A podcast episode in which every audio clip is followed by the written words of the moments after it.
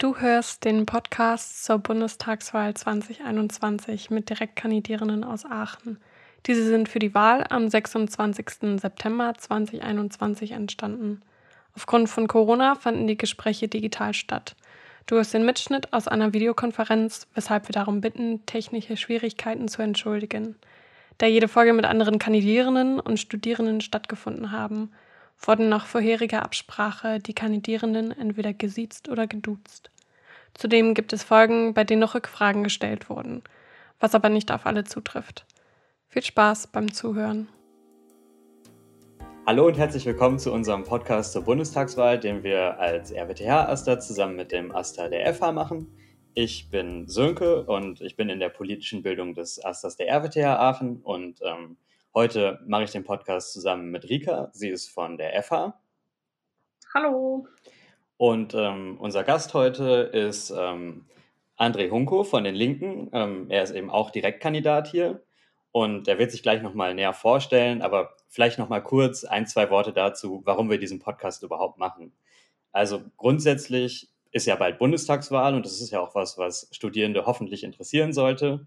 Ähm, und was wir aber dachten, was da immer etwas zu kurz kommt, ist so ein bisschen die Lokalpolitik. Es gibt ja immer die großen Themen und es geht oft um Berlin.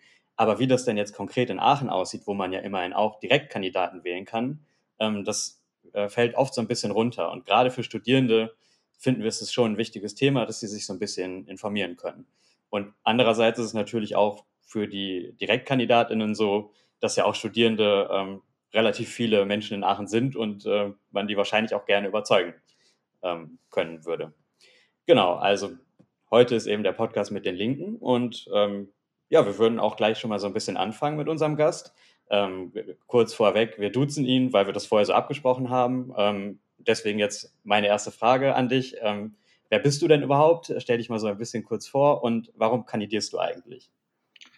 Ja, mein Name ist André Unko, praktisch seit 1965 in Aachen, also bin hier äh, aufgewachsen, ähm, habe ein ziemlich bewegtes Leben, habe vieles verschiedene Jobs gemacht und äh, auch zeitweise studiert äh, und ähm, ja bin seit äh, 2005 mittlerweile bei der Linken bzw. ihren Vorgängerparteien. Äh, damals vor allen Dingen geprägt durch ähm, die Agenda 2010. Äh, da gab es auch große Proteste, wo ich auch einer der Sprecher war, Montagsdemos hier in Aachen äh, von, von, vor allen Dingen Arbeitslosen, Erwerbslosen. Äh, und habe mich damals dieser Partei angeschlossen und 2009 das erste Mal äh, für den Bundestag kandidiert, bin dann auch gewählt worden und äh, mache seitdem eigentlich viel im, im, Bundestag Europa und internationale Politik, also genau das Gegenteil zum Lokalen jetzt sozusagen, bin aber immer verwurzelt geblieben in Aachen, also lebe weiter in Aachen, habe hier meinen mein Lebensmittelpunkt, meine Wohnung, bin sozusagen, wenn keine Sitzungstage sind oder andere Termine immer in Aachen. Äh, und ich kandidiere nochmal, äh, weil ich es einfach wichtig finde, auch dass, dass wir eine starke Linke haben. Ich bin jemand, der in der Linken eigentlich eher so ein Experte ist für, für Außenpolitik. Ich mache viel Wahlbeobachtung zum Beispiel, ich war gerade in Bulgarien am Wochenende. da waren ja auch Wahlen. Ähm, und ähm, würde das gerne noch ein bisschen weitermachen. Ich bin noch nicht fertig mit meinen Anliegen, die ich sozusagen habe. Und ähm, was kannst du jetzt genau hier in Aachen als Bundestagsabgeordneter eigentlich tun? Naja, es sind ja immer, äh, man ist ja immer so ein bisschen, ähm, wie soll ich sagen, ähm, hat sozusagen einerseits ist man im Bundestag so ein bisschen fachpolitisch unterwegs, weil man in die entsprechenden Ausschüsse geht. Das ist bei mir Europa und Außen. Äh, und ähm, gleichzeitig ist natürlich immer alles, was Aachen betrifft, was den eigenen Wahlkreis betrifft, immer von besonderen, besonderer Bedeutung.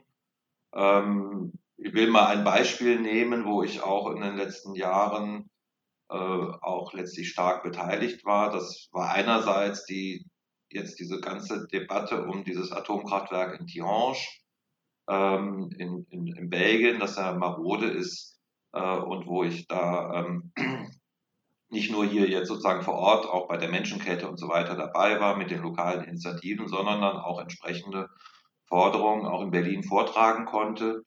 Ähm, da ging es dann ganz konkret zum Beispiel um die äh, Exporte der Brennstäbe für Tihange, die ja immer noch laufen. Das wäre ein Beispiel, das gleich etwas Ähnliches könnte man auch nochmal sagen zum ganzen Thema Braunkohleabbau. Das ist ja auch ein äh, Aachen-bezogenes Thema, ein regionales Thema, ist ja auch in der Nähe. Äh, und so versuch, kann man immer versuchen, ähm, ja, lokale Vorgänge ähm, auch eben äh, mit der Bundespolitik äh, zu verbinden. Aber natürlich sind viele der Probleme, die wir in Aachen haben, auch bundespolitische Probleme. Stichwort ähm, Mietenexplosion, Wohnungsknappheit, äh, auch das ganze Stichwort äh, Verkehrswende. Ähm, also das ist ja nicht, nicht getrennt. Und ich bin ja jetzt nicht ein Abgeordneter, der praktisch ähm, nur für Aachen die Sachen dort durchsetzen will. Natürlich nicht, wenn das immer besonders war, äh, sondern der versucht natürlich aus den lokalen Problemen, die es gibt, äh, das äh, ähm, auch das, das Bundespolitische herauszufiltern, weil das ist letztlich dann das, was im Bundestag läuft. Sonst haben wir ja noch den Stadtrat hier in Aachen, äh, äh, wo dann sozusagen ganz konkrete Lokalpolitik gemacht wird. Bevor wir auch nochmal auf ähm, ein bisschen konkretere Themen zu sprechen kommen, stellen wir auch immer erstmal eine ähm, ja, ein bisschen allgemeinere Frage, wo es auch so ein bisschen um die politischen Grundüberzeugungen der ähm, Parteien geht. Und ähm, gerade bei der Linken ist es ja immer relativ groß und es steht ja auch wieder so oder so ähnlich im Wahlprogramm, dass eben schon auch das, äh, das System ein bisschen verändert werden soll. Und deswegen wäre so die Frage, ähm, uns fällt da immer so als erstes der Begriff Sozialismus ein. Ähm, die Frage wäre, ist das noch aktuell für die Linke und was bedeutet das heute eigentlich? Na, ich, Sozialismus ist natürlich ein großer Begriff, auch oft missbraucht worden in der Geschichte, auch in der Gegenwart, äh, das ist klar. Und er ist ja sozusagen als Gegenbegriff zum, zum Kapitalismus ähm, entstanden. Also äh, praktisch Kapitalismus, wo im Kern die Gesellschaft angetrieben wird von äh, Profitinteressen, von äh, Interessen konkurrierender großer Konzerne, äh, Kapitalgesellschaften. Äh, und ich würde Sozialismus mal so begreifen, wir sagen ja nicht nur Sozialismus, wir sagen ja demokratischer Sozialismus, also eben auch in Abgrenzung zu autoritären Formen und auch ähm, äh, ja, Fehlentwicklungen in der Geschichte. Ähm, so, ich würde Sozialismus so begreifen, äh, dass eigentlich die Gesellschaft demokratisch die Kontrolle darüber gewinnt, wie Wirtschaft ausgerichtet wird. Ja, dass es nicht mehr nur dem Spiel von, von konkurrierenden ähm, Konzernen, Unternehmen ähm, äh, nicht nur davon abhängt, sondern dass es letztlich eine bewusste demokratische Kontrolle der Gesellschaft über die Wirtschaft äh, äh, gibt. Äh, und das, so würde ich jetzt mal heute im Jahre 2021 Sozialismus definieren.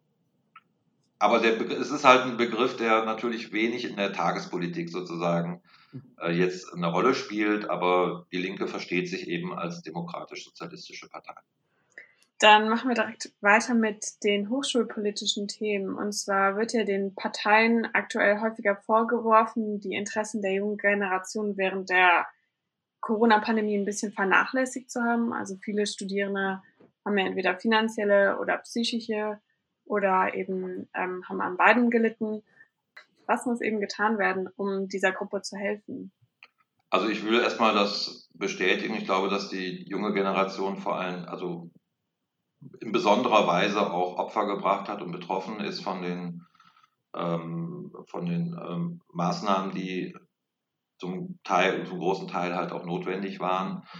Ähm, und äh, ja, was muss, was muss getan werden? Ich denke, es muss ähm, äh, vor allen Dingen, soweit es eben auch möglich ist, auch wieder Präsenzunterricht ähm, äh, stattfinden. Ich glaube, ich glaube, die Erfahrung haben alle gemacht. Das habt ihr wahrscheinlich im Studium gemacht. Das äh, habe ich als Abgeordneter gemacht. Äh, die, äh, man, die Videokonferenzen, so nützlich sie sind, als Ergänzung, äh, ähm, sie ersetzen nicht das analoge Treffen. Das ist jetzt, glaube ich, das wird wahrscheinlich jeder unterschreiben. Ähm, ich glaube auch, dass sehr viel mehr investiert werden müsste. Also ähm, äh, auch ähm, äh, in Schulen und in Universitäten. Ähm, da ist sehr viel Zeit auch, auch ähm, verschenkt worden, äh, um möglichst zum Beispiel in Luftfilter, auch in Infrastruktur. Ähm, und ich glaube, man sollte jetzt vielleicht die Krise nutzen, äh, um wirklich zu einer ja, eine, eine Investitionsoffensive zu kommen. Ich glaube, ein großes Problem der, der, ähm, des Bildungssektors generell in Deutschland ist, dass äh, ähm, wir zu wenig öffentliche Investitionen haben. Ja, Deutschland gibt ja weniger als vergleichbare Industrieländer für die Bildung aus, in Prozenten vom Bruttoinlandsprodukt. Ähm, das wäre, glaube ich, sehr, sehr wichtig. Ähm, und äh, äh, ja, es, ist, ähm, es muss auch möglichst wieder, ähm, ich weiß jetzt nicht, was es noch an so viele konkrete Probleme gibt, ja, zum Beispiel, äh, ich weiß nicht, wie das mit der Anerkennung beispielsweise ist jetzt von, von Scheinen, äh, wo vielleicht das nicht so möglich war während der äh, Krise, das kann ich im Detail nicht beurteilen. Ich hatte ein, vor kurzem ein Gespräch hier mit dem FH-Rektor. Ähm, der hatte mir den Eindruck zumindest ähm, vermittelt, äh, dass, ich glaube, Baumann heißt der, äh, der hatte mir den Eindruck zum, äh, vermittelt, dass ähm, äh, man als Universität sich da schon sehr gut bemüht hatte, ähm, auch dass, dass den Studierenden jetzt in der Corona-Krise keine Nachteile ähm, äh, entstehen. Aber ich glaube, äh, es, es, sollten halt nicht Studierende aufgrund der Krise jetzt äh, ähm, ja, Anerkennungen äh, nicht bekommen und so. Aber da weiß ich auch die Detailprobleme jetzt nicht genau. Okay, danke trotzdem schon mal. Ähm, kommen wir zu einem Thema, das haben Sie gerade schon angesprochen und es betrifft auch Studierende, aber eigentlich auch im Grunde alle Menschen, die zumindest in einer größeren Stadt leben. Ähm, und zwar die Frage nach bezahlbarem Wohnraum. Ähm, was würden Sie da sagen, wie kann gerade für Studierende, gerade in Aachen, denn ähm, bezahlbarer Wohnraum überhaupt geschaffen werden? Naja, ich meine, bezahl, also das Problem ist, dass wir jetzt so eine Kostenexplosion haben äh, im, im Mietenbereich. Hat ja erstmal damit zu tun, dass über sehr viele Jahre zu wenig getan wurde. Also zu wenig sozialen Wohnungsraum oder auch für Studierende Wohnungsraum, äh, Wohnraum zu schaffen. Äh, und dann ist einfach das Gesetz von Angebot und Nachfrage treibt dann irgendwann äh, die Mieten hoch. Ich glaube, wir brauchen einen echten äh, Mietendeckel. Äh, ihr habt sicher die, die Auseinandersetzung in Berlin mitbekommen. Da haben wir ja in, als Teil der, der Berliner Regierung einen solchen Mietel, Mietendeckel durchgesetzt. Das ist jetzt wieder zurückgenommen worden vom, vom Bundesverfassungsgericht, weil es sozusagen nur auf Bundesebene möglich ist. Es ist nicht grundsätzlich unmöglich, sondern nur auf, auf Bundesebene. Deswegen ist es eben so wichtig, dass auf Bundesebene da auch äh, was passiert. Ja, und dann denke ich, äh, müsste äh, ähm, öffentlicher Wohnraum, öffentliche Wohnraumprojekte ähm, äh, gefördert werden. Es muss einfach mehr gebaut werden. Die Verdichtung ist natürlich nicht unendlich zu steigern in der Stadt, das ist völlig klar. Äh, deswegen glaube ich, dass es wichtig ist, auch dass man die umliegenden Orte ähm, hier auch besser einbindet durch öffentlichen Personennahverkehr, vor allen Dingen durch äh, Bahnen. Leider ist ja die, damals die Campusbahn in Aachen gescheitert. Ähm, das war auch ein bisschen unglücklich, das äh, Projekt Campusbahn zu nennen, weil es ja nicht nur jetzt Studierende betrifft, sondern eben auch äh, da nach Trierer Straße raus äh, jetzt äh, eigentlich alle für alle nützlich gewesen wäre. Ähm, aber es gibt ja jetzt Nachfolgeprojekte und die wir auch unterstützen. Ähm, da haben wir auch auf der letzten Mitgliederversammlung hier der Linken in Aachen entsprechende Beschlüsse gefällt.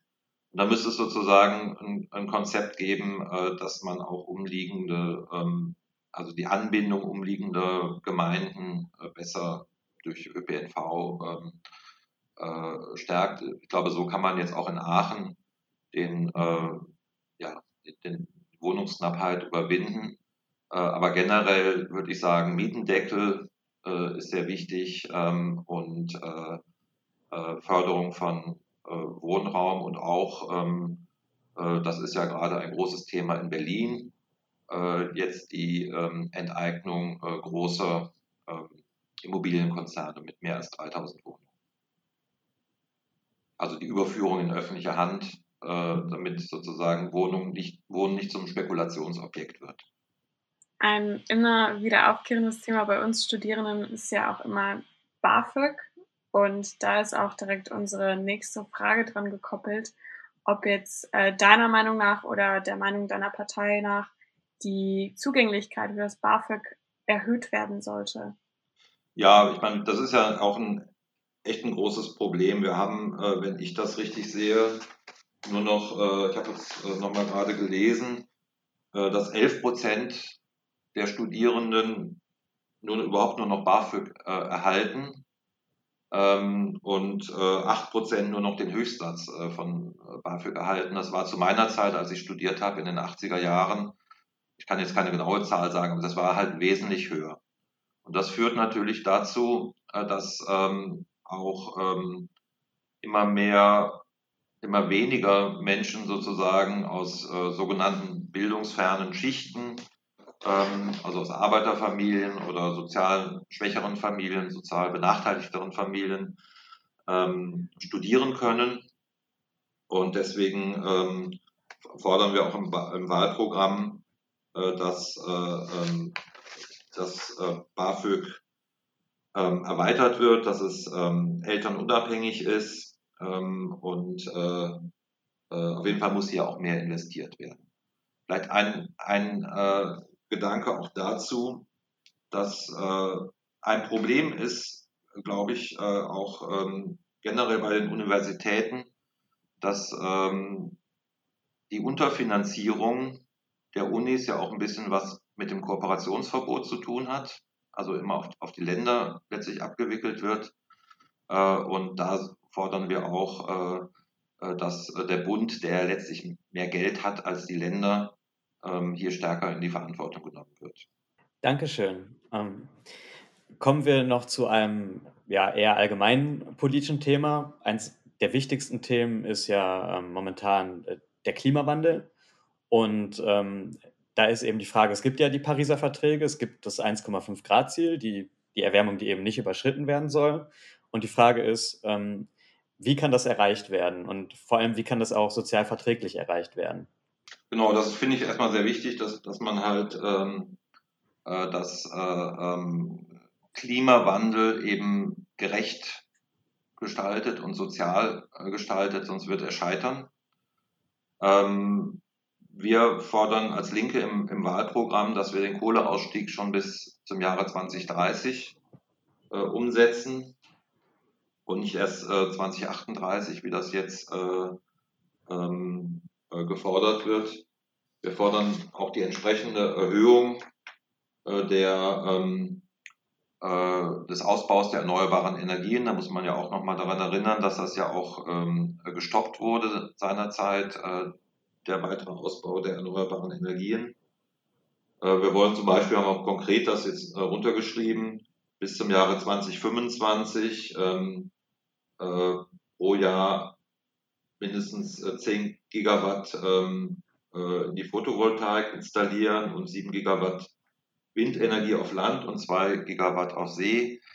Ähm, wichtig ist dabei auch dass die ähm, äh, Energiewende möglichst bürgernah, auch in, möglichst in Hand von äh, Bürgern äh, stattfindet und möglichst dezentral stattfindet, also nicht durch große, wieder durch, durch äh, primär durch große Energiekonzerne ähm, ähm, kontrolliert wird.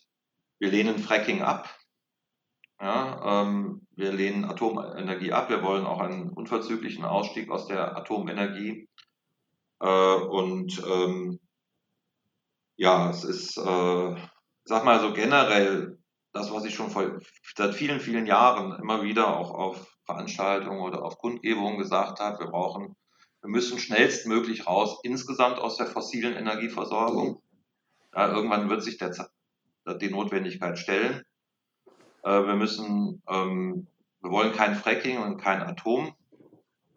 Äh, wir müssen äh, sehr, sehr schnell aus der ähm, Braunkohle raus, äh, schnell aus der Steinkohle und auch perspektivisch aus der Gasversorgung raus. Aber nach meiner Vorstellung ist sozusagen die, die Gasversorgung sozusagen noch die am ehesten von den fossilen Energieformen, die als ehesten als Brückentechnologie bezeichnet werden kann. Aber auch da muss es eine perspektivische Aus, Aus, äh, Austrittsperspektive geben. Vielen Dank. Also wir hatten ja eben schon mal kurz was mit der Corona-Pandemie angesprochen. Und da wäre jetzt auch von uns jetzt einfach die Frage an dich. Was können wir aus der Pandemie lernen und was können wir denn aus diesem vergangenen Jahr mitnehmen für die Zukunft? Also ich glaube, dass die ganze Corona-Pandemie gezeigt hat, was wirklich relevant ist. Also zum, es gab ja dann die, die, diesen Begriff der systemrelevanten Tätigkeiten äh, des Pflegepersonals, der Kassiererinnen, der, die, also der Berufe, die sozusagen das ähm, elementare Leben aufrechterhalten haben auch. Und was es auch gezeigt hat, dass es genau die Berufe sind, die am schlechtesten bezahlt sind. Ja, also äh, man hat viel geklatscht bei den, äh, bei den äh, Pflegekräften, äh, aber die Arbeitsbedingungen und die, ja, die Ver Vergütung, ähm, die ist halt äh, äh, eigentlich überhaupt nicht angemessen. Und da hat sich auch nicht viel geändert.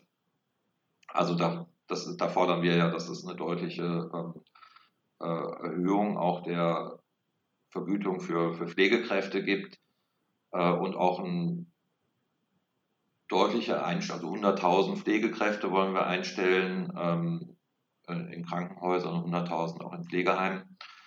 Ähm, das zum einen, glaube ich, hat die Pandemie gezeigt, ähm, ich glaube, es hat auch gezeigt, dass viele Dinge, die ähm, ja, wo man eigentlich nicht drauf geachtet hat äh, in den Jahren vorher, ähm, auf einmal sehr wichtig wurden.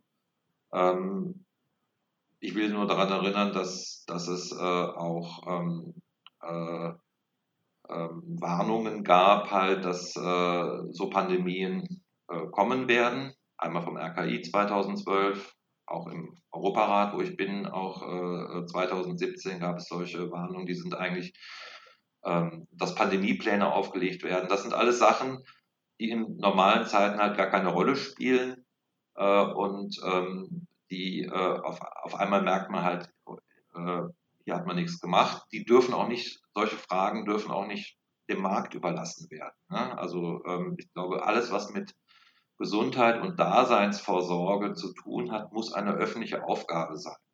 Vielleicht ist das auch eine Lehre aus der, aus der Pandemie.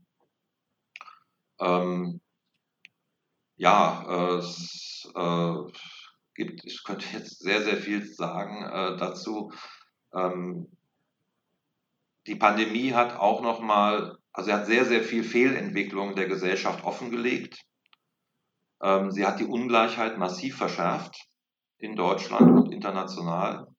Äh, und äh, da muss jetzt äh, sehr, sehr dringend gegengesteuert werden. Ich glaube auch, dass die Menschen sehr viel mehr verstehen gegenwärtig, dass, dass ähm, eine solche Entwicklung von Ungleichheit, von sozialer Ungleichheit nicht ähm, also Gesellschaften destabilisieren wird, und deswegen ist es total wichtig, dass es entsprechend große sozialökologische Investitionsprogramme gibt. Da gibt es ja ein bisschen was jetzt von, auch von der EU mit Next Generation EU. Das beginnt gerade, äh, die Auszahlung halt die, an die einzelnen Länder und ähm, äh, im Europäischen Rat. Äh, aber ich glaube, es müsste noch sehr viel, ähm, müsste noch größer sein. Die USA machen das mit eigentlich krempeln die Ärmel da sozusagen viel weiter hoch, ähm, als wir das machen. Pandemie hat auch gezeigt, dass so Sachen wie die Schuldenbremse in Deutschland und auf europäischer Ebene analog dazu der Stabilitäts- und Wachstumspakt äh, eigentlich ähm, nicht wirklich äh, geeignete Instrumente sind. Die wurde ja jetzt zeitweise ausgesetzt, ähm, äh, um überhaupt auch jetzt die die Reaktion auf die Krise ähm, abfedern zu können. Also Kurzarbeitergeld und, und, und Stützungsprogramme, die es ja gegeben hat, die ja auch teilweise ganz gut funktioniert haben, in der Summe halt zu wenig waren.